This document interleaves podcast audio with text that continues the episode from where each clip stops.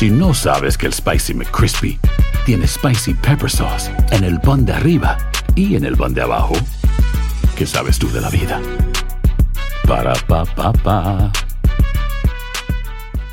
Boost Mobile tiene una gran oferta para que aproveches tu reembolso de impuestos al máximo y te mantengas conectado. Al cambiarte a Boost, recibe un 50% de descuento en tu primer mes de datos ilimitados. O, con un plan ilimitado de 40 dólares, llévate un Samsung Galaxy A15 5G por $39.99. Obtén los mejores teléfonos en las redes 5G más grandes del país. Con Boost Mobile, cambiarse es fácil. Solo visita boostmobile.com. Boost Mobile, sin miedo al éxito. Para clientes nuevos y solamente en línea, requiere AroPay. 50% de descuento en el primer mes requiere un plan de 25 dólares al mes. Aplican otras restricciones. Visita boostmobile.com para detalles. Cassandra Sánchez Navarro junto a Catherine Siachoque y Verónica Bravo en la nueva serie de comedia original de VIX, Consuelo, disponible en la app de VIX ya.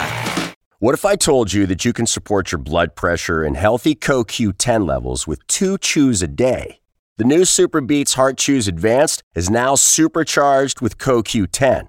That's like getting CoQ10 for free. Our powerful blend of beetroot, grapeseed extract, and CoQ10 support your cardiovascular health. Visit radiobeats.com and find out how you can get a free 30 day supply on bundles and save 15% with the promo code DEAL. Hola, soy Jorge Ramos y a continuación escucharás el podcast del Noticiero Univisión. El programa de noticias de mayor impacto en la comunidad hispana de Estados Unidos. Hace un año, mientras el Congreso se disponía a certificar los resultados de la elección presidencial, frente a la Casa Blanca, el entonces presidente Trump llamaba a sus seguidores a marchar hasta el Capitolio para evitar que los congresistas certificaran la victoria de Joe Biden. Lo que siguió fue una escalada de violencia que cambió el panorama político. Noticias Univisión presenta Asalto al Capitolio. La democracia aprueba. Hola, ¿qué tal? Bienvenidos a este programa especial de Noticias Univisión cuando se cumple exactamente un año del peor asalto al Capitolio en la historia de los Estados Unidos, un violento hecho que hizo tambalear la democracia del país. Ese día, una turba de simpatizantes del entonces presidente Donald Trump atacó el Congreso para tratar de impedir que los congresistas y el vicepresidente Mike Pence formalizaran la victoria de Joe Biden, quien la había logrado con claridad en las urnas. Ese día, Félix, nueve personas murieron durante y después del ataque. Cinco de ellas eran agentes de policía. Centenares resultaron heridas o lesionadas, incluyendo a 140 agentes del orden. Las autoridades han formulado cargos contra más de 700 sospechosos y 215 han sido convictos o se han declarado ya culpables. Y hoy se ha conmemorado la fecha de manera solemne y también con mucha preocupación por el futuro de la democracia del país. El presidente Biden condenó a los asaltantes y acusó directamente al expresidente Trump de haber creado una madeja de mentiras sobre la elección de 2020. Precisamente sobre esos terribles sucesos tenemos una extensa cobertura en equipo. Vamos con Claudia Uceda, quien se encuentra en vivo desde la ciudad de Washington, D.C. Así es, Claudia, nos acompañas ahora. La capital tiene una dinámica muy especial, pero hoy, especialmente en este día, ¿cuál es el ambiente que se ha respirado en Washington, D.C.? Hola Ilia Félix, ¿cómo están? Así es, hoy día fue un día muy tranquilo y es más, los ataques, los ataques verbales vinieron por parte del presidente Joe Biden. Él empezó su día aquí en el Capitolio con un discurso atacando al expresidente Donald Trump. Lo atacó una y otra vez. Dijo que era una amenaza para la democracia y que era un mal perdedor. Escuchemos. And because his bruised ego matters more to him than our democracy or our Constitution, he can't accept he lost. También Biden acusó a Trump de crear una red de mentiras y también de que se demoró en reaccionar. Escuchemos. Sitting in the private dining room off the Oval Office in the White House, watching it all on television and doing nothing for hours as police were assaulted. Y pues el expresidente Donald Trump no se quedó callado, mandó un comunicado, aunque no mencionó los ataques de Biden. Él dijo, Biden está trabajando duro para tratar de disimular la labor incompetente que está haciendo y que ha hecho con la horrible retirada de Afganistán, el COVID y la inflación. Ahora, hoy día lo que hemos visto en el Pleno de la Cámara Baja es un minuto de silencio. La mayoría de las personas que atendieron fueron eh, congresistas demócratas. La única congresista republicana que atendió fue Liz Cheney. Ella vino acompañada con su padre, quien fue el vicepresidente Dick Cheney, y pues el líder también de los republicanos en el Senado, Mitch McConnell, acusó a Biden de politizar este aniversario. Eso es todo lo que tengo por ahora. Regreso con ustedes. Muchas gracias, Claudia. Está claro que el ambiente es muy diferente a lo que se vivía hace un año. Completamente. Y nos quedamos en la capital, donde hoy se organizaron diferentes vigilias para recordar lo ocurrido precisamente hace un año. Una de las vigilias fue convocada para recordar a las víctimas. Otra vigilia organizada también para apoyar a quienes han sido encausados por los disturbios. Vamos a pasar en directo con Pedro Ultreras. Él está en Washington, D.C. y se encuentra justamente en una de esas vigilias. Pero antes hay que recordar algo, Ilia. Hoy está faltando alguien aquí con nosotros. Alguien claro que está sí, por faltando en este set. Es que hace un año Jorge Ramos, mi compañero y yo estuvimos aquí durante horas transmitiendo en vivo todo lo que ocurrió en el Capitolio hasta la confirmación del presidente Joe Biden. Y lo que ustedes van a conocer ahora es que Jorge está enfrentando lo que millones de personas viven en este momento por todo el mundo debido a la pandemia. Vamos con Jorge que nos cuenta qué está pasando, dónde está y nos hace un reporte sobre lo que ocurría hace un año. Muchas gracias. Efectivamente, en un día como hoy debería estar en el estudio, o por lo menos en los Estados Unidos, pero resulta que este 6 de enero coincide también con una terrible crisis con la pandemia a nivel mundial. En mi caso, y hago un pequeño paréntesis personal, me encontraba de vacaciones cuando de pronto me enfermé de COVID. Afortunadamente las vacunas me han ayudado muchísimo, he tenido muy pocos síntomas y quedé atorado literalmente en las Islas Seychelles, a unas horas de la costa este de África. Me encuentro bien, todavía no sé cuándo y cómo podré salir. Sin embargo, quiero participar, por supuesto, como todos mis compañeros, en este programa especial. Y en esto, lo que me toca es presentar el recuento de los hechos. Hay reportes de que Ivanka Trump, la hija del expresidente Donald Trump, le dijo a su padre por lo menos en dos ocasiones que hiciera algo para detener la violencia y no lo hizo. Este es el recuento. Lo que sería un acto ceremonial que se efectúa cada cuatro años en el Congreso de los Estados Unidos se convirtió en un violento asalto.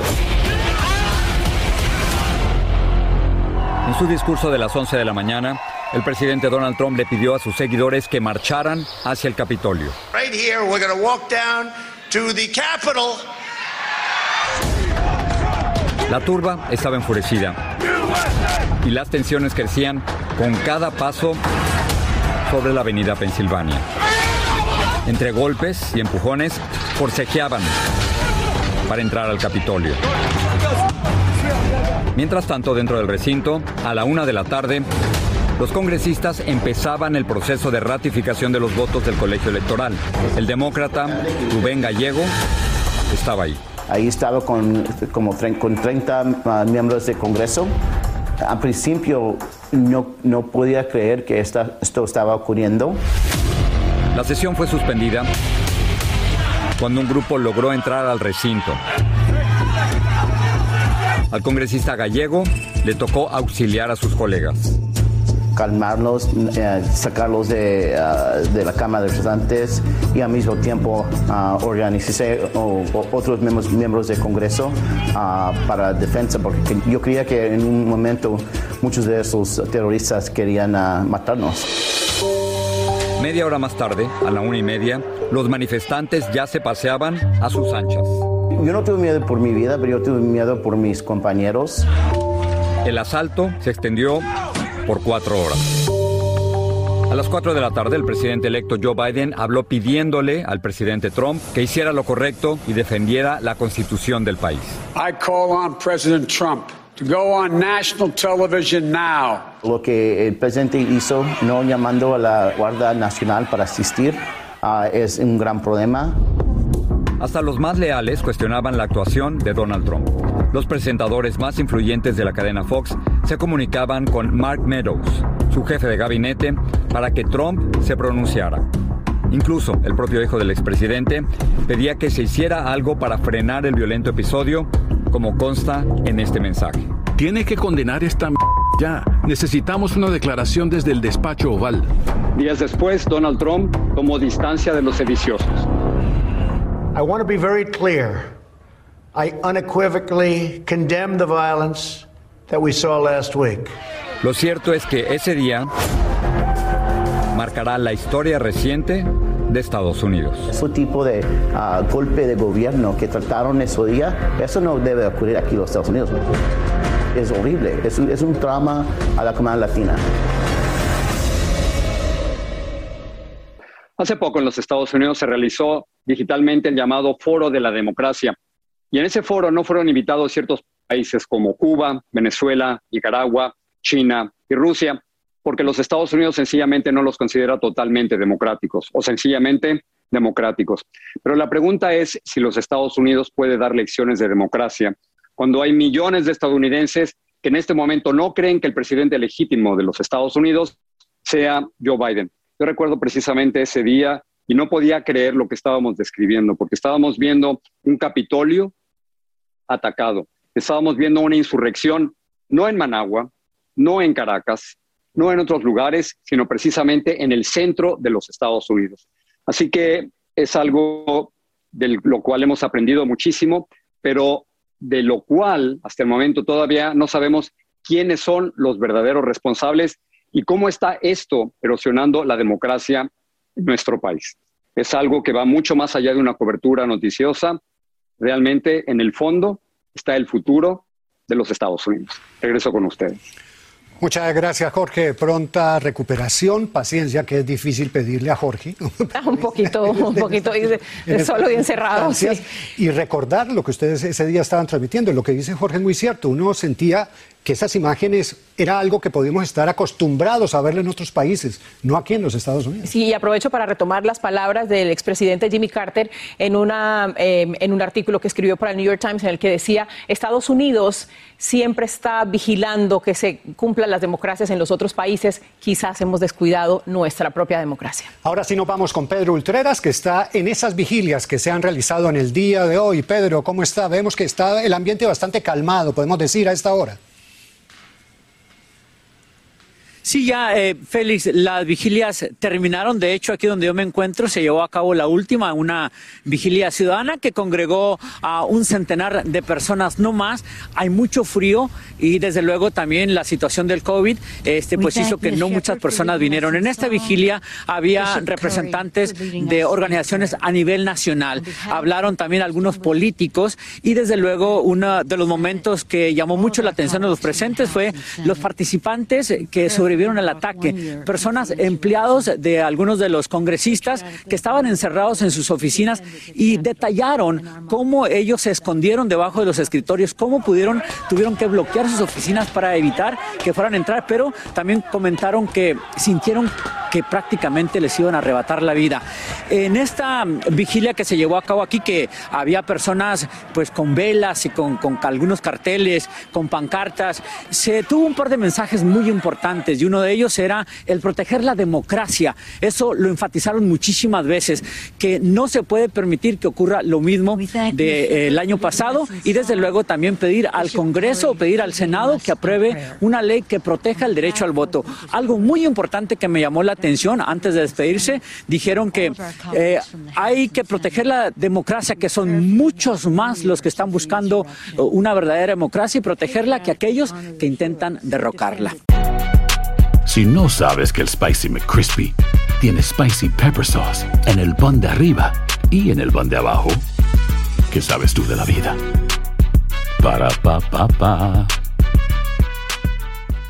Boost Mobile tiene una gran oferta para que aproveches tu reembolso de impuestos al máximo y te mantengas conectado. Al cambiarte a Boost, recibe un 50% de descuento en tu primer mes de datos ilimitados. O, con un plan ilimitado de 40 dólares, llévate un Samsung Galaxy A15 5G por $39.99. Obtén los mejores teléfonos en las redes 5G más grandes del país. Con Boost Mobile, cambiarse es fácil. Solo visita boostmobile.com. Boost Mobile, sin miedo al éxito. Para clientes nuevos y solamente en línea, requiere AroPay. 50% de descuento en el primer mes requiere un plan de 25 dólares al mes. Aplican otras restricciones. Visita boostmobile.com para detalles. Cassandra Sánchez Navarro junto a Catherine Siachoque y Verónica Bravo en la nueva serie de comedia original de VIX, Consuelo, disponible en la app de VIX ya.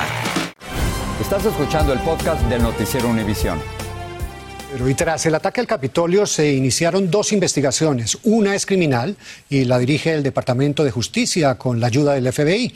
Se propone presentar cargos contra personas que eventualmente cometieran delitos. Félix, la otra investigación la realiza el llamado Comité de Selección de la Cámara de Representantes y reúne evidencias sobre lo que pasó ese día. Su misión es entregar esa evidencia al Departamento de Justicia y hacer recomendaciones para evitar que se repitan hechos así. Carolina Rosario nos hace un recuento de lo que se sabe hasta ahora. Así es, chicos, muy buenas noches. Esto es un resumen de lo que se sabe sobre estas dos investigaciones que se ejecutan en estos momentos. Vamos a verlo. ¿Lo recuerdan? Este hombre con un casco de cuernos, rostro pintado, sin camisa y tatuado, irrumpió en el Capitolio y llegó hasta la silla de Mike Pence en la sala del Congreso, proclamando que las elecciones habían sido robadas. Su nombre es Jacob Anthony Shensley. Se le apodaba el chamán de QAnon y fue uno de los primeros en ser arrestado y enfrentar cargos federales por desobediencia y obstrucción civil tras el ataque como parte de la investigación criminal. Un juez sentenció a Shensley a casi tres años y medio de cárcel. Luego apeló su sentencia. Él no es el único. Hay más de 700 encausados, entre ellos Douglas Jensen, quien persiguió a un policía del Capitolio por unas escaleras durante el motín. Enfrenta varios cargos federales por entrar violentamente al Congreso y obstruir la aplicación de la ley. Jensen pasó seis meses en prisión y ahora está bajo arresto domiciliario. Richard Barnett se fotografió sentado dentro de la oficina de la presidenta de la Cámara de Representantes, Nancy Pelosi. También lo acusaron de conducta violenta y desordenada y robo de propiedad pública. Abogado, muchos critican que los cargos no han sido demasiado fuertes para estas personas. Incluso se pensaba que podían enfrentar cargos por terrorismo. ¿Por qué no ocurrió? Generalmente ya el cargo de terrorismo tiene que ver con eh, asaltar un avión, armas eh, de, de, destrucción masiva. Recordemos que en cualquier proceso penal estamos hablando de demostrar la culpabilidad más allá de una duda razonable. Entonces, si se tiran a un cargo demasiado alto, eso eh, realmente requeriría un nivel de prueba más alto. Sin embargo, interferir con una función gubernamental tal vez sea un cargo más factible. Sin embargo, tras el ataque, el FBI sí catalogó como una amenaza terrorista al movimiento de teorías conspirativas llamado Q, al que pertenecían muchos de los que asaltaron al Capitolio. Esto tomó fuerza durante la presidencia de Donald Trump y muchos cayeron en una oscura red donde se juntaron mensajes contra las vacunas, contra la prensa y los judíos, en busca de lo que participantes llaman el gran despertar. ¿Qué es el gran despertar? Los que se dieron cuenta que durante muchos años se le ha vendido un cuento ¿Quién le ha vendido el cuento? El gobierno. ¿Y cómo saben que esa información que va llegando a la página realmente es información severa, es información real? Porque además ponen link de noticias. Pero ustedes no creen en las noticias. No, no, de cosas, claro. Ahí es donde, donde llega el discernment de cada uno, el discernir y cada uno llegar a su conclusión. Entre las profecías de Q estaba la victoria de Trump en 2020, algo que los defraudó. Desde entonces no aparecieron más publicaciones de Q, pero terminamos viendo estas violentas escenas. Mientras que el FBI continúa su búsqueda de culpables, en la Cámara de Representantes un comité especial que investiga el asalto al Capitolio, compuesto por siete demócratas y dos republicanos, ha interrogado a más de 300 testigos, verificando decenas de miles de documentos, récords telefónicos y bancarios. También investiga si el gobierno de Trump tenía conocimiento de la planificación del ataque y si el expresidente incitó a los participantes.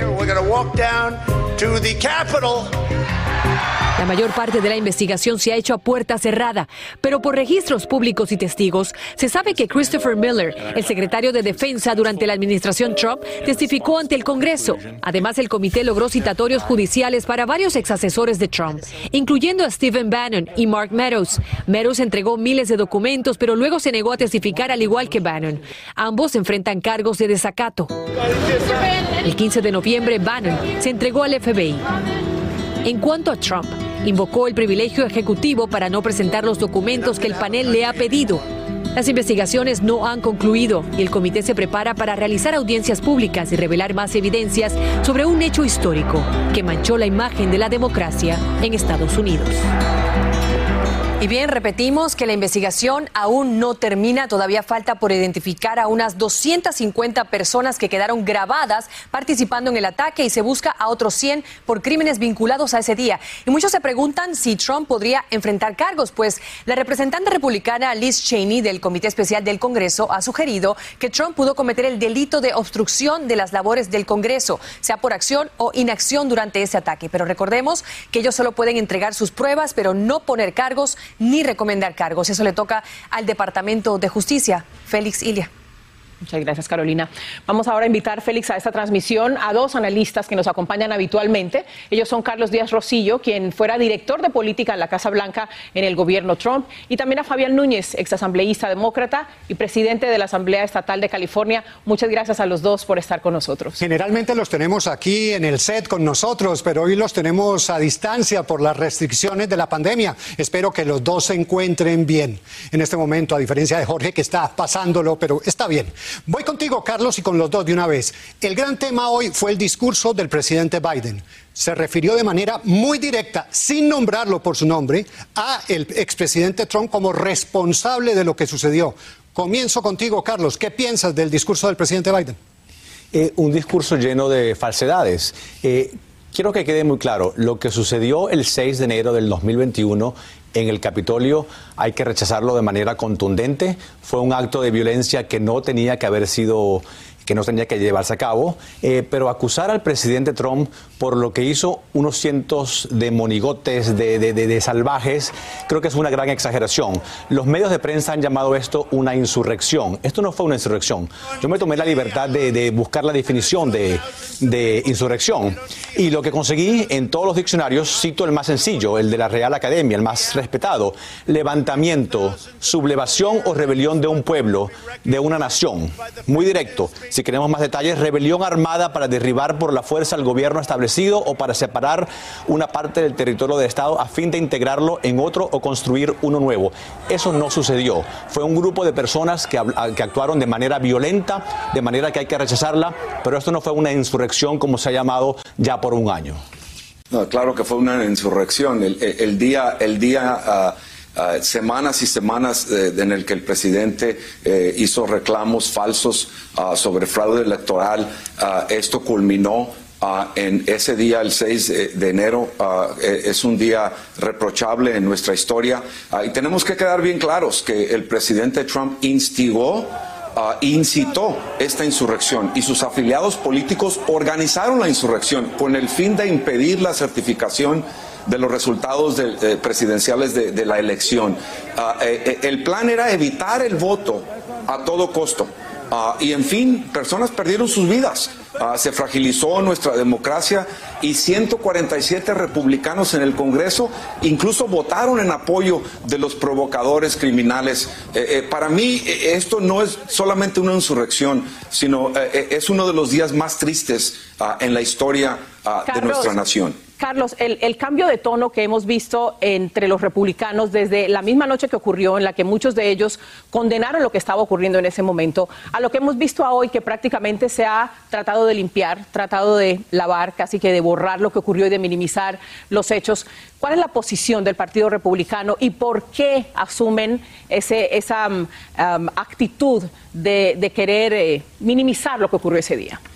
Ilia, creo que no es minimizar. Creo que todos los republicanos serios, responsables, condenan y rechazan lo que pasó en el Capitolio el 6 de enero. Creo que ahí no hay ninguna división.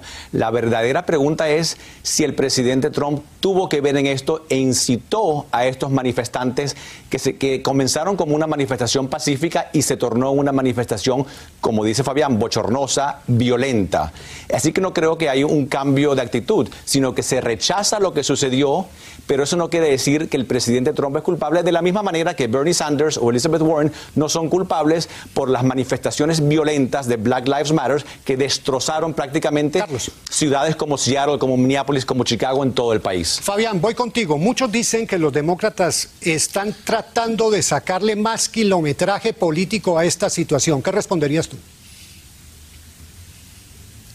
Bueno, mira, en, cierto sentido yo pienso que hay personas que tienen, tienen derecho a decir lo que quieran decir, pero al final de cuentas los responsables por esta resurrección, insurrección, mejor dicho, tienen que rendir cuentas y de esto se tratan estas, estas audiencias ah, ah, que se han llevado a cabo por parte del Congreso. Yo sé que estas audiencias se van a hacer públicas, no sé a dónde nos va a llevar esto, pero es algo que no podemos olvidar. El hecho de que, de que se incitó violencia en el Capitolio de los Estados Unidos, personas perdieron su vida y, esto iba con el fin de evitar la certificación de una elección presidencial y todo incitado por el presidente de los Estados Unidos. Esto no se puede ignorar, no se puede olvidar. Hay que rendirse cuentas, hay que rendirle cuentas ante esos sucesos, eh, ante la violencia que se cometió ese día y es algo que no podemos olvidar en la historia de nuestro país. Y al final de cuentas yo pienso que sí, eventualmente tenemos que darle vuelta a esto y seguir al siguiente capítulo de nuestra historia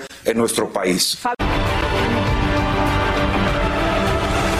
Congresista demócrata Verónica Escobar del estado de Texas vivió momentos de ansiedad y de temor dentro del Congreso durante las horas del asalto. Ya nos acompaña ahora en el programa Congresista. Gracias por estar con nosotros. Por supuesto, lamentamos mucho todo lo ocurrido ese día. Lamentamos las vidas perdidas, las personas que resultaron heridas. Em, pero viendo las cosas un año después, lo que sucedió se ha convertido, y hay acusaciones de lado y lado de los dos partidos, se ha convertido como en un batón político. ¿Qué se está haciendo desde eh, el órgano legislativo para evitar que algo así vuelva a ocurrir en los Estados Unidos? Un ataque a la democracia como el que ocurrió ese día. Buenas noches y gracias por la oportunidad.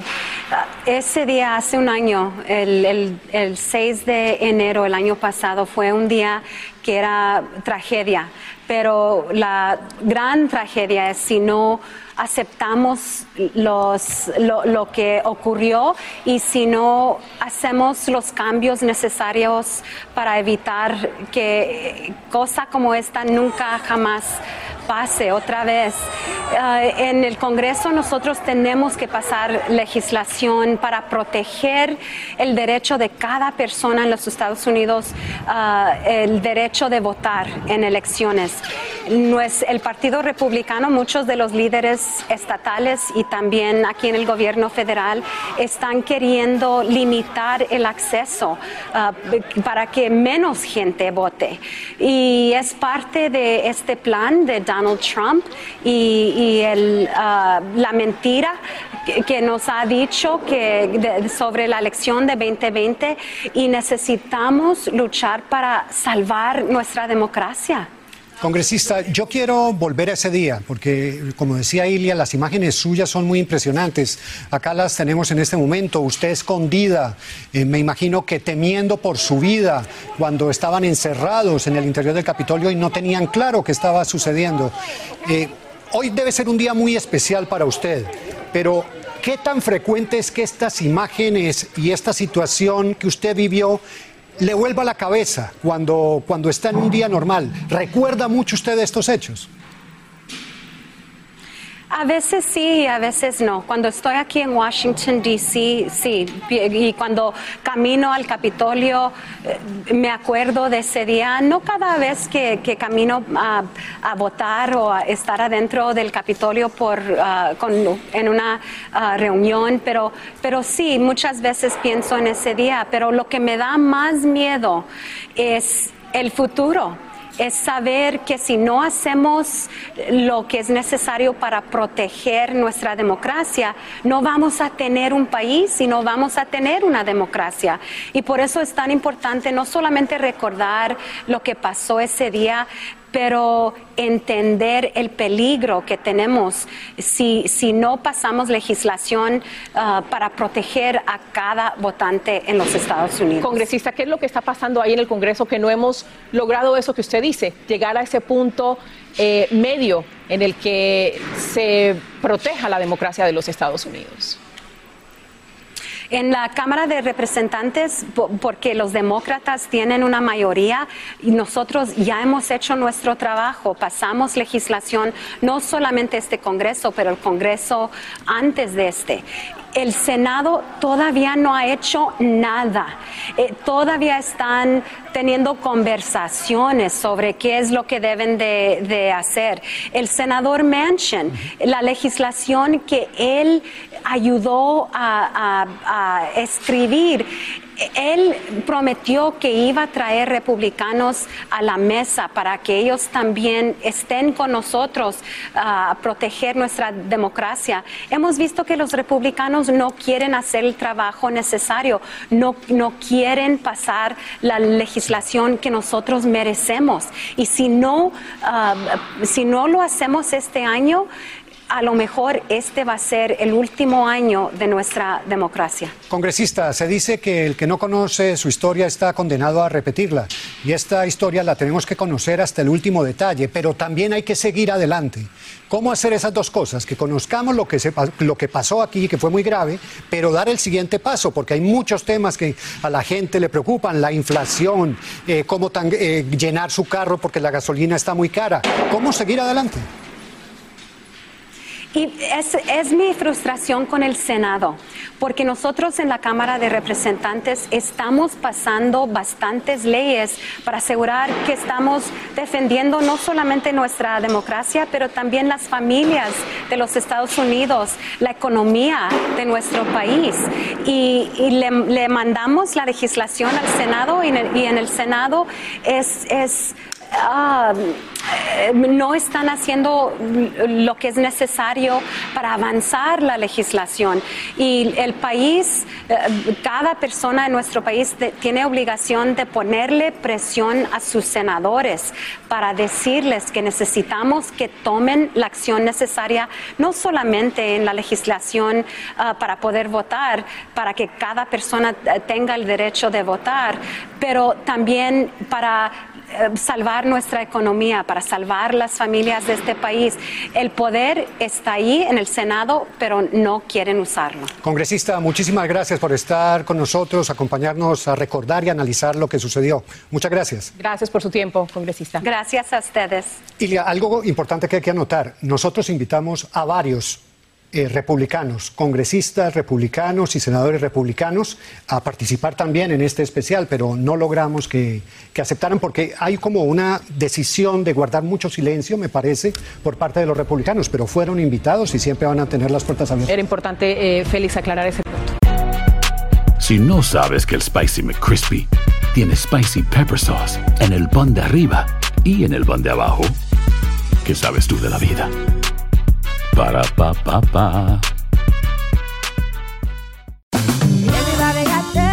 En JCPenney tenemos infinidad de regalos para el Día de las Madres hasta el domingo. Ahorra hasta 40% en todo Liz Claiborne y vístela de pieza a cabeza con la última moda. Además, aprovecha las ofertas Yes Please, con diamantes y piedras preciosas a 25 dólares para miembros de JCPenney Rewards. ¿Aún no eres miembro? Inscríbete. Es fácil y gratis. Y regálale a mamá todo lo que se merece. JCPenney. Vale la pena. Ofertas válidas hasta el 12 de mayo en selección de estilos. Aplican otras exclusiones. Joyería se excluye de los cupones. Detalles en la tienda jcp.com.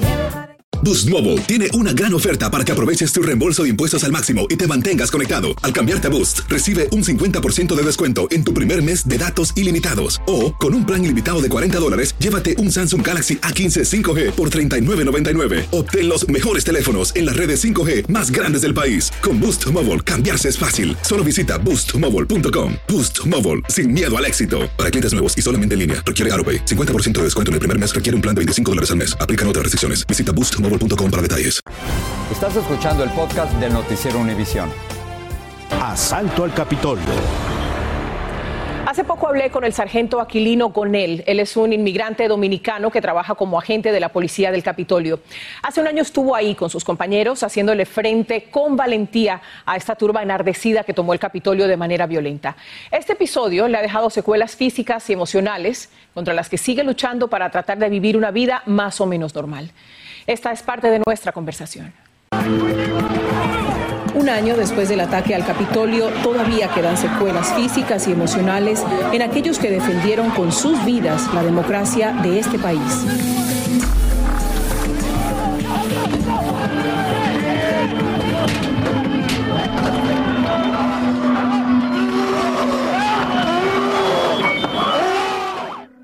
Todos los días me, me acuerdan de, de ese día, aunque no quiera. No puedo moverme de cierta manera, a veces que ni siquiera puedo caminar. El sargento Aquilino Gonel, policía del Capitolio, nunca se imaginó lo que iba a enfrentar ese fatídico 6 de enero. Con todo el uniforme, uh, puesto pesado, eh, nos desplazamos a la parte oeste del Capitolio donde ya estaban rodeados. Desde ese entonces eh, fue sin parar. Ah, todos estábamos peleando para sobrevivir. Yo sé que es difícil volver a ese momento, pero quiero que recordemos porque es importante que la gente sepa lo que usted vivió ahí, lo que le gritaban, lo que le decían, lo que le hacían. Me llamaban cobarde por no respaldarlo a ellos. A veces me decían, tú ni siquiera eres, americano. Y eso sí, sí me dolió. ¿Con qué lo agredían? Con todo lo que le, aparecían, con combate, con hockey sticks, con los palos de, de la bandera. ¿Usted estaba dispuesto a dar su vida ese día? Sí. Sí. Y desafortunadamente la misma persona que yo arriesgué mi vida hoy en día son de esas personas que minimizan lo que pasó. Y nosotros los policías pagamos por las decisiones que ellos hacen, por las divisiones que ellos han causado en el país. El oficial Brian Sicknick murió el día después del ataque al Capitolio por causas naturales. Otros cuatro oficiales se quitaron la vida. Además, decenas de policías resultaron heridos.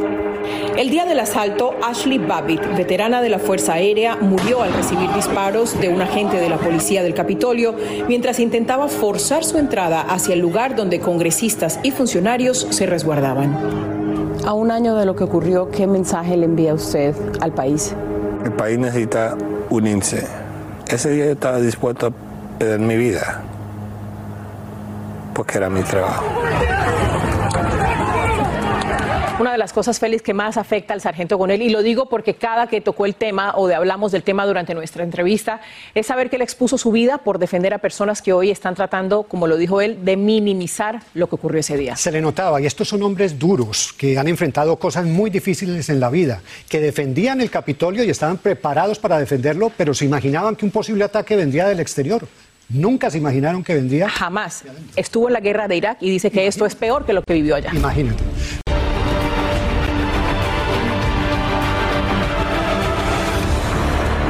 Algunos de los detenidos tras el asalto al Capitolio eran militantes de los llamados Proud Boys, un grupo de extrema derecha que surgió creo que hacia el 2016. Más o menos, Félix. Maite Interiano habló con un miembro del grupo, quien está encausado por los sucesos del Capitolio. Cuéntanos qué te dijo Maite. Muchísimas gracias, Ilia y Félix. Así es. Gabriel García fue militar y aspiró al Congreso del Estado de la Florida como partidario del presidente Trump en el 2020. Él entró al Capitolio durante los disturbios. Las autoridades federales lo encausaron y ahora espera juicio. Pero él insiste que no cometió ningún delito. Esto fue lo que me dijo. ¿Cómo llegaste tú a estar ahí el 6 de enero? Bueno, estaba, fui a ver que Trump estaba hablando ese día por la mañana y después vi el teléfono, estaba caminando que, que estaba pasando algo en el Capitolio Tú grabaste videos y los publicaste en tus redes sociales. Correcto. Estos videos ahora están usando en tu contra. Sí, pero tengo otro video que están usando en mi contra que no voy a enseñar todavía. Unos videos donde tú dices a un policía, no, va- no puedes parar a un millón de nosotros. ¿Tú dijiste Cor- eso? Correcto. Que es la verdad. Eh, Un millón de gente hablando, no de entrar o romper nada. Yo no fui con intención de parar la- lo que estaba sucediendo. Pero tú le respondes al policía, no va a parar a un millón de nosotros. El policía Ujú. te está diciendo, no puedes pasar de ahí. En ningún momento el policía dijo que no puedo pasar. Si yo quiero hacer algo, yo tengo entrenamiento. Yo nunca usé ningún entrenamiento, yo no fallé ningún policía. Es un dicho lo que estaba diciendo. ¿Por qué decides hablar ahorita con la prensa? ¿Qué quieres que la gente sepa? Lo que quiero es decir, yo no, no fui un violente, yo no, yo condeno la violencia que pasó ese día, yo no me fajé con ningún policía. Tú dices que estabas ahí porque ibas a escuchar a Trump, que no sabías de nada que iba a pasar ese día el Capitolio, Es, es que nadie sabía. pero me aseguras que nadie había organizado nada. Nada de Capitolio, Todas esas personas ahí mismo, de la nada, De la dijeron, nada. vamos a entrar. 100%. ¿Tú consideras que el expresidente es al menos parte responsable de lo que ocurrió ese 6 de enero? Eh, sí, también lo culpo a él por decir que voy con ustedes y vamos a fajar en palabras, no fajar de, físicamente de lo que está pasando y oír la voz de nosotros. Si pudieras regresar el tiempo, ¿lo volverías a hacer ahora sabiendo la magnitud de todo lo que esto ha causado? No, absolutamente no. ¿Te arrepientes? Sí, ¿Por qué? porque de la manera que me están tratando ahora, y quiero ser claro, si la más que me dan el cargo que es entrar ilegal, ok, por ahora lo que me están haciendo es injusto. Quieren ponerme obstrucción de justicia, que lo máximo es 20 años, y el de civil disorder, que es 7 años. Esto le costó a todos los contribuyentes, a todos los que pagamos impuestos en este país, 500 millones de dólares. Es un montón de dinero. 500 yo creía que era menos. Pero te puedo decir unas cosas, en Portland eso ha costado mucho más que eso. Y también otras partes de Antifa que siguen destruyendo casas y cosas de esas. ¿Por qué no hablamos de eso? Porque una cosa que hizo esa gente ese día, sí costó un poco de dinero, pero no estamos hablando de eso. Y vamos a hablar de traspase ilegal, los inmigrantes que siempre entran a este país ilegal. ¿Cuánto les cuesta eso los taxes?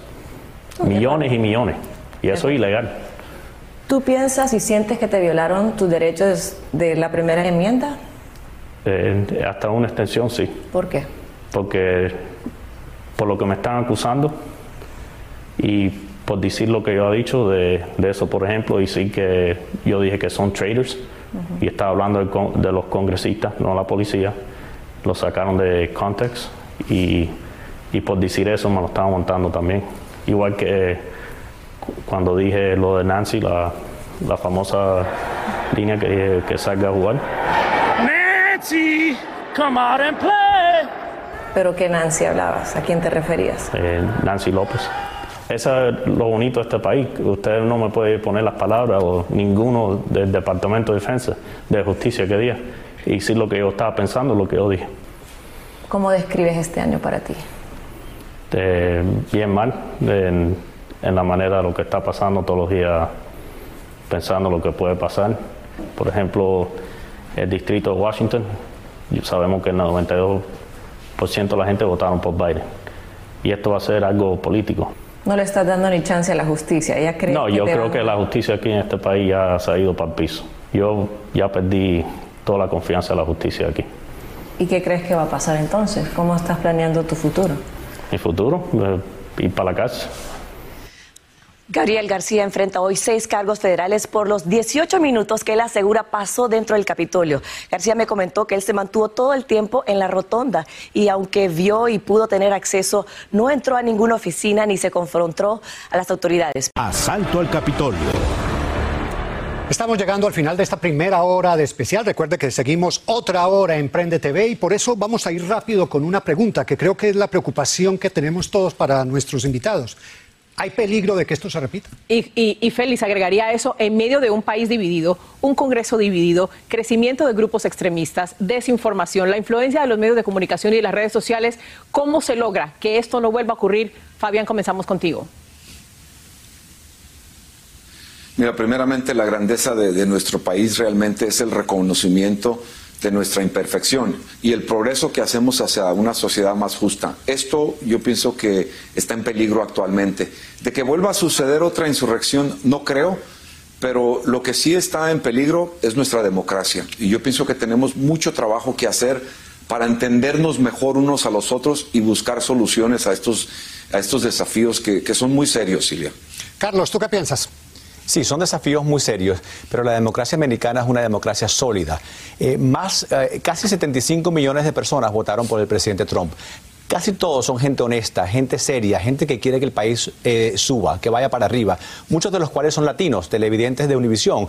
Y creo que hay que enfocarnos no en el pasado, sino en el futuro para crear una democracia aún más sólida. No creo que esta democracia sea una democracia que esté por terminarse. Hay mucho más por hablar y creo que el país está en el camino equivocado en cuanto a las políticas públicas y tenemos que hacer reformas estructurales necesarias para que esa democracia, que creo que es fuerte, sea aún más fuerte todavía.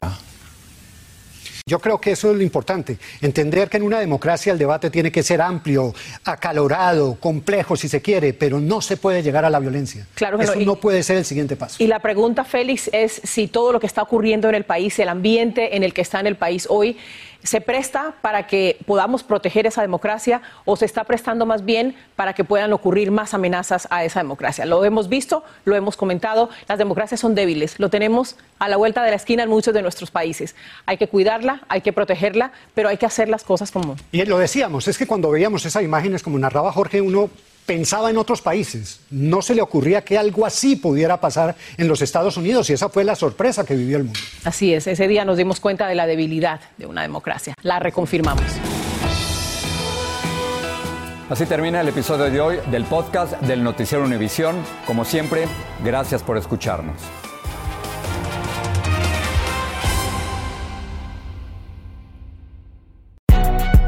Si no sabes que el Spicy McCrispy tiene Spicy Pepper Sauce en el pan de arriba y en el pan de abajo, ¿qué sabes tú de la vida? Para, pa, pa, pa. JCPenney tenemos infinidad de regalos para el Día de las Madres hasta el domingo. Ahorra hasta 40% en todo Liz Claiborne y vístela de pies a cabeza con la última moda. Además, aprovecha las ofertas Yes Please, con diamantes y piedras preciosas a 25 dólares para miembros de JCPenney Rewards. ¿Aún no eres miembro? Inscríbete. Es fácil y gratis. Y regálale a mamá todo lo que se merece. JCPenney. Vale la pena. Ofertas válidas hasta el 12 de mayo en selección de estilos. Aplican otras exclusiones. Joyería se excluye de los cupones. Detalles en la tienda jcp.com. Boost Mobile tiene una gran oferta para que aproveches tu reembolso de impuestos al máximo y te mantengas conectado. Al cambiarte a Boost, recibe un 50% de descuento en tu primer mes de datos ilimitados. O, con un plan ilimitado de 40 dólares, llévate un Samsung Galaxy A15 5G por $39.99. Obtén los mejores teléfonos en las redes 5G más grandes del país. Con Boost Mobile, cambiarse es fácil. Solo visita boostmobile.com. Boost Mobile, sin miedo al éxito. Para clientes nuevos y solamente en línea, requiere AroPay. 50% de descuento en el primer mes requiere un plan de 25 dólares al mes. Aplican otras restricciones. Visita boostmobile.com para detalles.